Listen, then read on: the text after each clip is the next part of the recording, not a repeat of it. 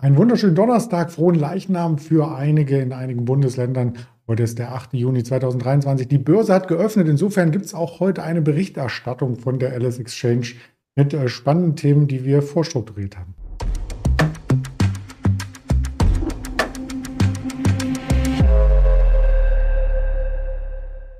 Wie gewohnt an einem Donnerstag mit dem Ingmar Königshofen zusammen nach dem Risikohinweis, denn das Ganze ist keine Handelsempfehlung und keine Anlageberatung, die wir tätigen, sondern wir blicken nur objektiv auf die Märkte, aber das ganz aufmerksam. Guten Morgen, Ingmar. Hi, guten Morgen, Andreas. Ich habe mal die letzten zwei Tage zusammengefasst. Äh, gestern bei 960 schloss der Markt mal kurz über 16.000, aber auch unten versucht durchzubrechen. Den Tag davor bei 992 nicht oben durchgebrochen. Wenn ich noch einen Tag zurückgehen würde, wäre der Schlusskurs bei 950 gewesen. Also irgendwie passiert da nicht viel, oder?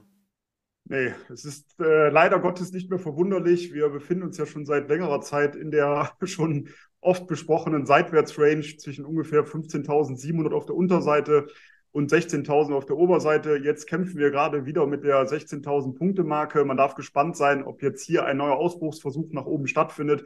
Ich gehe nicht davon aus, ich gehe weiterhin davon aus, dass diese Seitwärtsrange noch etwas anhalten könnte, um dann entsprechend ein Ausbruch nach unten äh, stattfindet.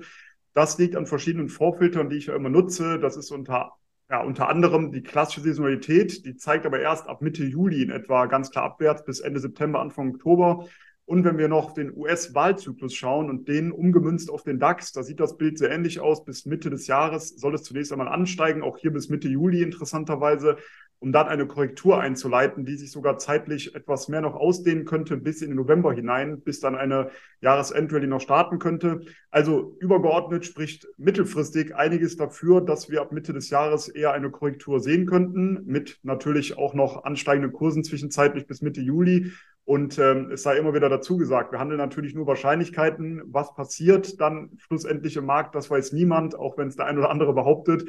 Ist ja im Nachgang meistens dann deutlich einfacher, wenn man sagt, was hätte man machen sollen. Aber niemand weiß, was die Zukunft bringt. Deshalb muss man sich natürlich an irgendetwas orientieren, an ja, Dingen wie zum Beispiel der Saisonalität, an dem Vieres-Wahlzyklus und vielleicht auch an, der, äh, an dem Sentiment, an der Marktstimmung.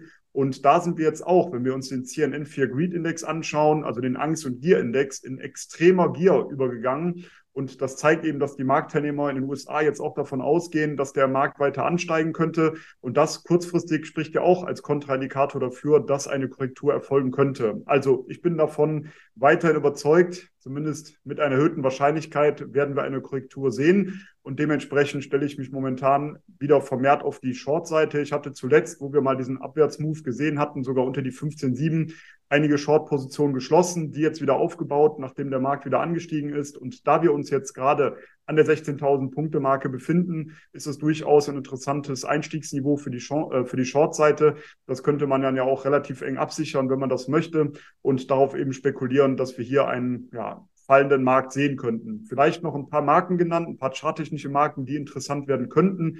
Sollten wir unter die 15.630 fallen, darauf würde ich dann eventuell warten, wenn ich ähm, zunächst einmal ja abwarten möchte, ob diese Seitwärtsrange nach unten verlassen wird. Wie gesagt, ich bin schon positioniert, aber für diejenigen, die vielleicht noch nicht im Markt engagiert sind, die könnten warten, bis wir die 15.630, das letzte Zwischentief nach unten durchschreiten. Dann hätten wir hier ein klares Short-Signal mit zunächst einmal dem Ziel bei 15.250 bis 15.3, danach die 15.000 Punkte Marke zu nennen und anschließend die 14.8. Bis dahin werden wir aber sicherlich noch das ein oder andere Interview haben, denn es kann natürlich gut, durchaus auch sein, dass diese Seitwärtsrange noch einige Zeit stattfindet und voranschreitet, bevor es dann schlussendlich eventuell dann auch zu einem Ausbruch kommen könnte. Ja, wenn wir uns nächsten Donnerstag wieder unterhalten und Mittwoch ist die Zinssatzentscheidung, vielleicht geht's ja auch ganz schnell. Ein Indikator, dass auch schnell mal eine größere Bewegung reinkommt, ist äh, zum Beispiel auch die Volatilität. Die ist aufs Jahrestief gerutscht. Genau, die Volatilität und da vielleicht auch wichtig, äh, weil ich habe das gerade gestern äh, interessanterweise noch bei meinen Kunden gelesen, dass sie gesagt haben, der Markt kann ja nicht fallen, die Volatilität ist ja gering.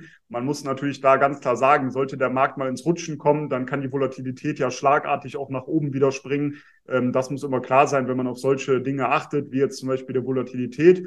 Und wir müssen natürlich auch immer noch bei den Notenbank-Sitzungen darauf achten, ob es vielleicht Überraschungen gibt. Wir hatten es gerade jetzt die letzten Tage gesehen, als die kanadische Zentralbank eben die Zinsen überraschend angehoben hatte. Das hat der Markt nicht erwartet. Dementsprechend hatte das einen Einfluss natürlich auf das äh, Währungspaar kanadischen Dollar gegenüber dem US-Dollar.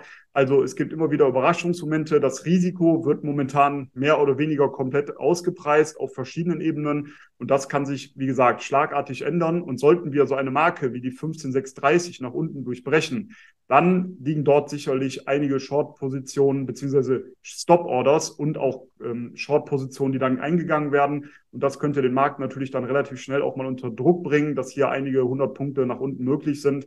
Aber ja, momentan kämpfen wir erstmal mit der 16.000 Punkte Marke wieder mal. Es geht mal 100 Punkte drüber, mal 100 Punkte drunter. Man muss natürlich hier einfach mal abwarten, bis es hier einen klareren Trend gibt. Aber auch da nochmal der Hinweis, äh, das ist wichtig, ähm, immer wieder zu betonen ich habe manchmal das Gefühl, dass der ein oder andere denkt, das geht jetzt ewig so weiter. Äh, natürlich wird sich das auch irgendwann wieder ändern. Es gibt immer wieder Phasen, da verlaufen Märkte in Trends. Dann gibt es wieder Konsolidierungen. Diese Konsolidierungen können auch mitunter mal länger anhalten, wie wir das jetzt schon beim DAX sehen. Da sehen wir so eine Seitwärtskonsolidierung jetzt schon seit einigen Wochen. Aber dann kann es eben auch sehr, sehr schnell wieder gehen, dass wir in einen Trend übergehen. Und dann ist es natürlich genauso. Auch dieser Trend wird dann nicht ewig anhalten. Auch dann wird es wieder zu einer Konsolidierung gehen ähm, übergehen. Also das muss man sich einfach immer wieder ähm, vergegenwärtigen. Es gibt diese Phasen und da muss man Ruhe bewahren und nicht jetzt in Panik verfallen, äh, zu denken, das geht jetzt die nächsten Wochen und Monate immer so weiter und man äh, sitzt einfach nur rum und muss abwarten. Also das kann sich natürlich schlagartig wieder ändern und dann wird die Volatilität natürlich auch wieder deutlich anziehen. Und dann haben wir nicht nur 100 Punkte oder 110 wie gestern Spannungsbreite, sondern vielleicht auch mal 200, 300. Da braucht es nicht unbedingt eine Brille zu, um das dann zu sehen. Wir berichten ja drüber, aber trotzdem schauen wir mal auf Vielmann, einen der großen äh, Brillenhersteller weltweit. Genau, Vielmann könnte jetzt wieder sehr interessant werden, die Aktie auch, weil eben Vielmann das US-Geschäft äh, ausbauen möchte. Hier wurden zwei Übernahmen jetzt verkündet. Einmal der Augenoptiker SWS Vision und Ivy Style. Die beiden werden übernommen. Während ähm, die ja, IBS-Übernahme umgehend vollzogen werden soll, dauert es eben bei ähm, ja, SWS Vision etwas länger. Da müssen die Behörden noch dem Deal zustimmen. Da soll es bis zum 31. August zu einem Abschluss kommen. Und ja, wenn viel man es schafft, eben auf dem US-Markt entsprechend Fuß zu fassen, dann hätte das natürlich auch einen enormen Effekt sicherlich auf die Aktie. Die Aktie könnte davon natürlich deutlich profitieren. Wenn wir uns den Aktienverlauf selber mal anschauen, dann muss man sagen, seit Anfang 2021 war die Aktie in einem klaren Abwärtstrend gefangen. Wir sind von über 70 Euro bis ungefähr 30 Euro, sogar knapp darunter äh, gesunken, also ein deutlicher Abverkauf, der da stattgefunden hatte. Aber zuletzt ist die Aktie auch wieder deutlich angezogen und notierte jetzt kürzlich bei knapp 46,50 Euro. Und wir haben eben ein deutliches Unterstützungsniveau, wenn wir das im Chart uns ansehen, zwischen 40 und 45 Euro. Und mit der Fantasie, die wir hier bekommen durch diese beiden Übernahmen, ist das für mich ein interessanter Long-Kandidat, eben auch aufgrund der Tatsache, dass wir jetzt knapp vor diesem wichtigen Unterstützungsniveau 40 bis 45 Euro notieren. Und ja, vielleicht auch da wieder so ein kleiner Trading-Hinweis, dass man natürlich dem Ganzen auch immer etwas Platz gibt. Ich nenne ja die Spannen auch extra etwas weiter zwischen 40 und 45 haben wir eine ja, Supportzone und das Ganze immer genau dann zu timen auf die letzte Nachkommastelle, das ist meiner Meinung nach nicht möglich. Daher natürlich auch grundsätzlich zu sehen, wo sind wichtige Supportzonen und wenn wir dann sehen zwischen 40 und 45 und wir natürlich aktuell nur knapp darüber, dann könnte das natürlich eine interessante Longchance bedeuten, eben auch aufgrund der Tatsache, dass hier natürlich jetzt diese Fantasie herrscht, dass viel man in diesem großen US-Geschäft Fuß fassen könnte und das wird natürlich der Aktie auch sehr, sehr gut tun. Wenn man sich die langfristigen Perspektiven anschaut, die Margen sollen ja wieder ein Stück weit äh, steigen. Da ist ja erstmal Margendruck entstanden, weil zum Beispiel Online-Händler hier auch viel mal zusetzen. Aber äh, so eine Mr. Specs zum Beispiel, äh, die ist ja gar nicht so in die Gänge gekommen, wie man sich äh, das ursprünglich äh, dachte, auch vom Aktienkurs nicht. Und andere Hersteller in den USA von Elektrogeräten, wie zum Beispiel Apple, die bauen ja mittlerweile auch Brillen. Genau, das ist natürlich, natürlich eine schöne Überleitung. Hast du vollkommen recht. Aber äh, dazu vielleicht auch noch gesagt, das ist natürlich ein Geschäft, wo wahrscheinlich noch der ein oder andere sagt, er möchte vor Ort sich eine Brille anschauen. Ich meine, ich muss sagen, ich habe selber, weil ich äh, Kontaktlinsen äh, nutze, auch letztens doch mal nach einer Brille geschaut, weil ich natürlich dann teilweise auch vor dem PC oder abends eine Brille anziehe und muss natürlich auch sagen, dass dieses Online-Geschäft sehr interessant geworden ist, weil man kann sein Gesicht äh, fotografieren und hochladen und kann dann verschiedene Brillen quasi online äh, testen, wie es aussehen würde, um sich die dann zuschicken zu lassen, um mal zu sehen, wie sieht es dann dann real aus? Aber ich denke, gerade in diesem Brillengeschäft ist es natürlich immer noch interessant, natürlich auch vor Ort tätig zu sein für eben die Kunden, die dann eben, ja, einfach vorbeikommen wollen, um sich eben die verschiedenen Brillenmodelle mal anzuschauen. Ja, finde ich auch. So eine Brille macht halt gleich auch äh, was her letzten Endes. Und ähm, es gibt natürlich auch diese Gaming-Brillen. Das lasst uns zu GameStop kommen. Äh, keine Sorge, ist keine echte. Also ich habe jetzt keinen Imagewandel vollzogen. Ist einfach nur so ein Dummy, um mal anders auszusehen. Wir schauen mal auf GameStop. Die Aktie hatte ja tatsächlich eine Berg- und Talfahrt, wenn man die letzten Jahre sich anschaut. Ist dann ein bisschen in Vergessenheit geraten. Jetzt kamen Quartalszahlen. Was denn da passiert?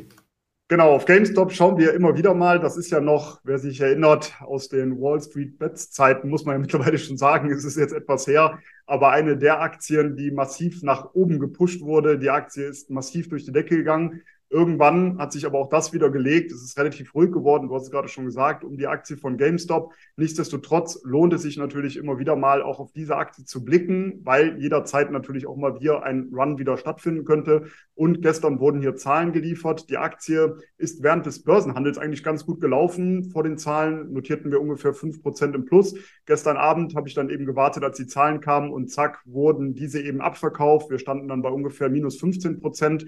Dort ist eben auch die aktuelle Performance zu finden, wenn man sich die Aktie anschaut. Es wurden eben die Zahlen zum ersten Quartal geliefert und es gab hier erneut einen Verlust. Das wurde auch erwartet aber der Verlust ist etwas größer ausgefallen, als das eben von den Analysten geschätzt wurde, mit 17 US-Dollar-Cents. Das war der Verlust pro Aktie und ähm, erwartet wurden 15 US-Dollar-Cents. Also das war etwas schlechter. Noch beim Umsatz lag man unter den Erwartungen mit 1,237 Milliarden US-Dollar. Erwartet wurden hier 1,34 Milliarden US-Dollar. Also es gab eine Enttäuschung. Dementsprechend kommt die Aktie heute deutlich unter Druck. Ähm, interessanterweise ist die Aktie auch an einem massiven Widerstand bei ungefähr 25 Euro dann eben wieder nach unten weggelaufen. Da hätte es drüber gehen müssen, um eben weiteres Aufwärtspotenzial zu generieren. Hat jetzt zunächst, äh, zunächst einmal nicht stattgefunden. Und für mich ist es ja ohnehin als antizyklischer Trader immer interessanter zu schauen, wenn eine Aktie deutlich unter Druck kommt, dann mal einen Einstieg zu suchen. Und man muss sagen, dass wir jetzt aktuell ähm, ja kurz vor einer wichtigen Supportzone stehen. Die ist so im Bereich 15 bis 17 Euro zu finden. Und dort könnte ich mir sogar vorstellen, eine erste Long-Position wieder aufzubauen in der Aktie. Sollten wir wirklich in diese Region zurückfallen. Aber wir notieren aktuell rund um 20. Also da müsste man noch ein bisschen warten. Und dann wäre es auch hier ein interessantes Chance-Risiko-Verhältnis, weil man eben hier einen wichtigen Support sieht zwischen 15 und 17 Euro. Anfang des Jahres hat man ja in der Schweiz und Österreich alle Filialen geschlossen. Man spart sich also so ein bisschen gesund. Aber das Problem bei dem äh, Sparen ist eben, dass das noch nicht ausgereicht hat bei GameStop, um wieder in die Gewinnzone zu kommen. Das ist auch in den nächsten Jahren noch nicht zu erwarten. Es gibt teilweise für 2025 noch gar keine Schätzung, wie es da weitergeht. Genau, das ist wahrscheinlich auch nicht verwunderlich, ähm, aber ja, es wird sicherlich mehr und mehr auf das Online-Geschäft ähm, gesetzt. Das war ja auch damals die Ankündigung, als man verschiedene äh, Personalien verkündet hatte, dass man mehr auf diesen Online-Bereich setzen möchte, auf den Streaming-Bereich. Und das dauert natürlich wahrscheinlich, bis das Unternehmen dann entsprechend auch ja in dieser ähm, ja in dieser Streaming-Welt auch Fuß fassen kann, könnte aber langfristig sich natürlich auszahlen. Aber kurzfristig muss man natürlich, du hast es schon gesagt, natürlich vor allem auch auf die Kosten achten. Und wenn man merkt, dass sich Filialen nicht mehr nutzen oder nicht mehr äh, lohnen, so muss man es vielmehr ausdrücken, dann werden diese natürlich geschlossen und das könnte natürlich, wie gesagt, über langfristig natürlich einen positiven Effekt haben. Ja, schauen wir mal und äh, dann wird vielleicht auch der ein oder andere Analyst wieder was dazu sagen. Da sieht's wirklich mau aus. Einmal verkaufen, einmal halten. Also das ist jetzt keine äh, Marktbreite. Die Marktbreite gibt's aber bei Gold, nämlich an der 1950. Da scheiden sich die Geister, wie man so schön sagt, schon seit mehreren ähm, Wochen. Und äh, du hast uns ein paar weitere Marken mitgebracht, die wir interaktiv im Chart hier mit begleiten dürfen. Ja, beim Goldpreis, da finde ich es natürlich immer wieder spannend. Ähm, wir erinnern uns vielleicht noch daran, dass wir Ende letzten Jahres häufig über den Goldpreis gesprochen haben, über die verschiedenen Edelmetalle, weil ab Herbst in etwa für mich die Longseite hier ganz klar interessant war. Das war zu einem Zeitpunkt der Fall, als viele die Edelmetalle gar nicht mehr auf dem Schirm hatten. Eben, ja, es war kein Interesse daran, weil eben auch die Edelmetalle eher unter Druck gekommen sind. Dann, nachdem wir eben einen deutlichen Anstieg gesehen haben, bis in das aktuelle Jahr hinein, äh, habe ich meine Long-Position zunächst einmal verkauft. Äh, dann sind wieder viele Magazine, viele Communities darauf aufgesprungen, haben gesagt, na jetzt wird der Goldpreis auf neues Allzeithoch steigen, wird jetzt durch die Decke gehen und teilweise hat man Kursziele gelesen 2500, 3000 US-Dollar, also was dann alles zum Vorschein kommt. Und interessanterweise genau ab diesem Zeitpunkt ging es zunächst einmal wieder abwärts. Und jetzt in den letzten Wochen, nachdem der Goldpreis wieder etwas korrigierte, wird es natürlich auch wieder ruhiger um den Goldpreis. Und das sind genau die Phasen, wo es dann für mich wieder interessanter wird. Das liegt vor allem eben an diesem Sentiment. Wenn es ruhiger wird, könnte eben hier ein Überraschungseffekt stattfinden. Und es liegt aber auch daran, dass jetzt die Saisonalität deutlich positiv wird. Ab Juli soll der Goldpreis für die nächsten drei Monate, also Juli, August und September, tendenziell ansteigen. In den letzten Monaten haben wir eher im saisonalen Chart eine seitwärts verlaufende Kurve gesehen. Das heißt, es gab keine erhöhte Wahrscheinlichkeit für eine der beiden Richtungen. Aber ab Juli sehen wir eben wieder eine erhöhte Wahrscheinlichkeit für die Long-Seite. Daher habe ich jetzt angefangen, eine erste Long-Position für den Goldpreis wieder aufzubauen und werde dann sukzessive einsteigen. Entweder wenn der Goldpreis noch etwas korrigiert oder aber auch prozyklisch sollten wir hier jetzt wirklich einen Boden sehen und entsprechend etwas ansteigen. Man muss sagen, zwischen 1850 bis 1900 US-Dollar haben wir einen starken Support. Da ist zumindest auch diese, ja, Abwärtstendenz, die wir in den letzten Wochen gesehen haben, zunächst einmal gestoppt. Und wir notieren knapp bei 1940. Daher sehe ich hier eine klare Longchance mit dem Ziel bei 2080. Und sollten wir über die 2080 mal nachhaltig ausbrechen, dann hätten wir natürlich enormes Aufwärtspotenzial Richtung 2200, 2300, 2500 US-Dollar. Aber auch hier wollen wir natürlich die Kirche im Dorf lassen, erstmal abwarten, ob hier wirklich eine entsprechende Gegenbewegung stattfindet. Aber aufgrund der Saisonalität finde ich es hier durchaus interessant. Wenn man sich andere Vorfilter anschaut, wie die COT-Daten und das Sentiment, an sich muss man sagen, eher neutrales äh, Niveau. Also auch da ähm, weder ein Long noch ein Short-Einstieg, aber aufgrund eben der positiven Saisonalität habe ich jetzt zumindest angefangen, eine erste Long-Position hier wieder aufzubauen. sehr spannend. Und was gab es denn noch an spannenden Ereignissen heute? ähm, seitens des Wirtschaftskalenders 11 Uhr kam das Bruttoinlandsprodukt aus Europa. Das wurde nochmal revidiert auf minus 0,1 Prozent. Also ja, da sind wir nah an der Rezession, vielleicht auch schon mittendrin. Wir schauen uns das natürlich auch vor dem Hintergrund an, dass die EZB ja bald tagt und Christine Lagarde am Montag gesagt hat, die Zinsen müssen noch weiter rauf. Also da ist auf alle Fälle Spannung geboten. Beschäftigungsänderungen in der Eurozone, die war nicht so ausschlaggebend. Um 11 Uhr und am Nachmittag gibt es 14.30 Uhr dann die Erstanträge auf Arbeitslosenunterstützung sowie um 16 Uhr die Großhandelsinventare. Und Quartalszahlen her heute Abend bereit machen für die Doku sein nachbörslich und vorbörslich wird gleich über die Ticker kommen. Die Full Cell Energy, die haben wir auch schon ein paar Mal besprochen. Da geht es um Wasserstoff und am Freitag dann die NIO-Aktie Elektromobilitätshersteller aus äh, China. Ja, weitere Infos auf den Social Media Kanälen der LS Exchange. Dann freue ich mich auf nächste Woche, Ingmar, und wünsche dir viel Erfolg beim Handeln.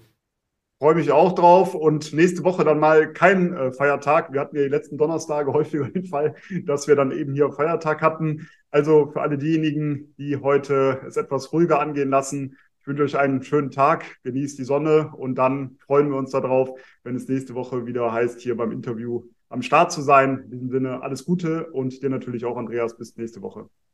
Danke, bis dann, ciao.